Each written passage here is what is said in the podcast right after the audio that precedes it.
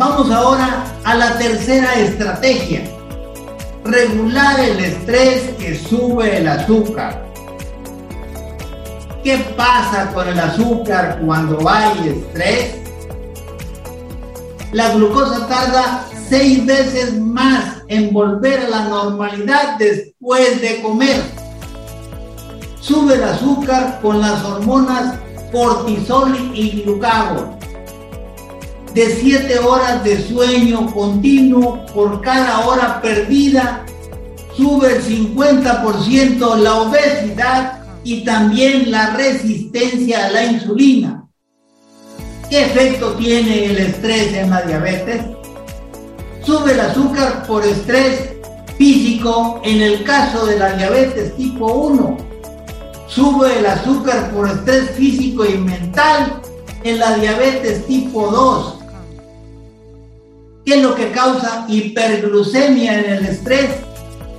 Las diferentes emociones, principalmente el miedo, el rechazo, la resistencia y la repugnancia.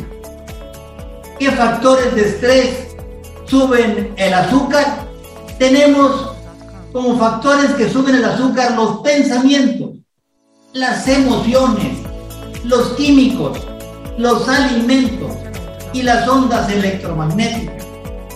En cuanto a los pensamientos, si se dirigen al pasado o al futuro nos traen problemas si se dirigen al presente, absolutamente no hay problema.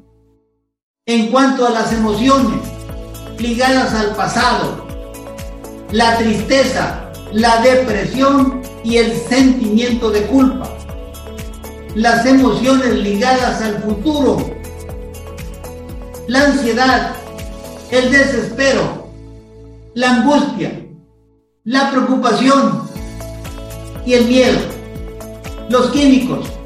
En cuanto a los químicos, debemos de considerar los del aire, los del agua, los de la tierra, los de la industria, de los alimentos, los químicos del hogar y los químicos de los servicios que se dan al público.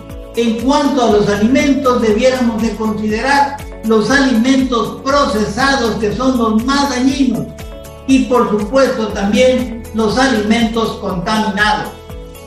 De las ondas electromagnéticas habría que considerar el efecto negativo de los celulares, el cableado eléctrico, los aparatos domésticos, los transformadores de luz, las antenas de teléfono, de radio y de televisión.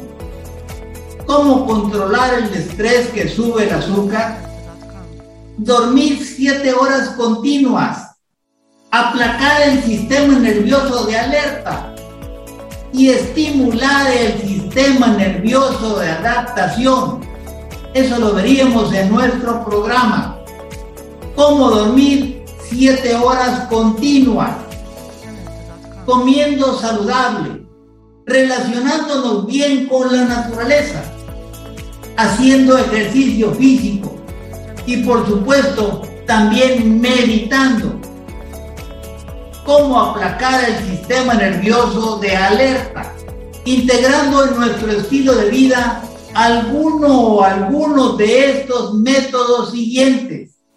La digitopuntura umbilical, la técnica de liberación emocional, el reseteo del nervio vago, la atención plena o mindfulness, la autohipnosis, la coherencia cardíaca. Y la técnica de respiración de Wim Hof. Cómo estimular el sistema nervioso de adaptación, integrando en el estilo de vida las siguientes acciones. El dar gracias, el hacer una mañana milagrosa, el hacer lo que más nos guste, el compartir con otros, el dar y amar a otros y el vivir al presente.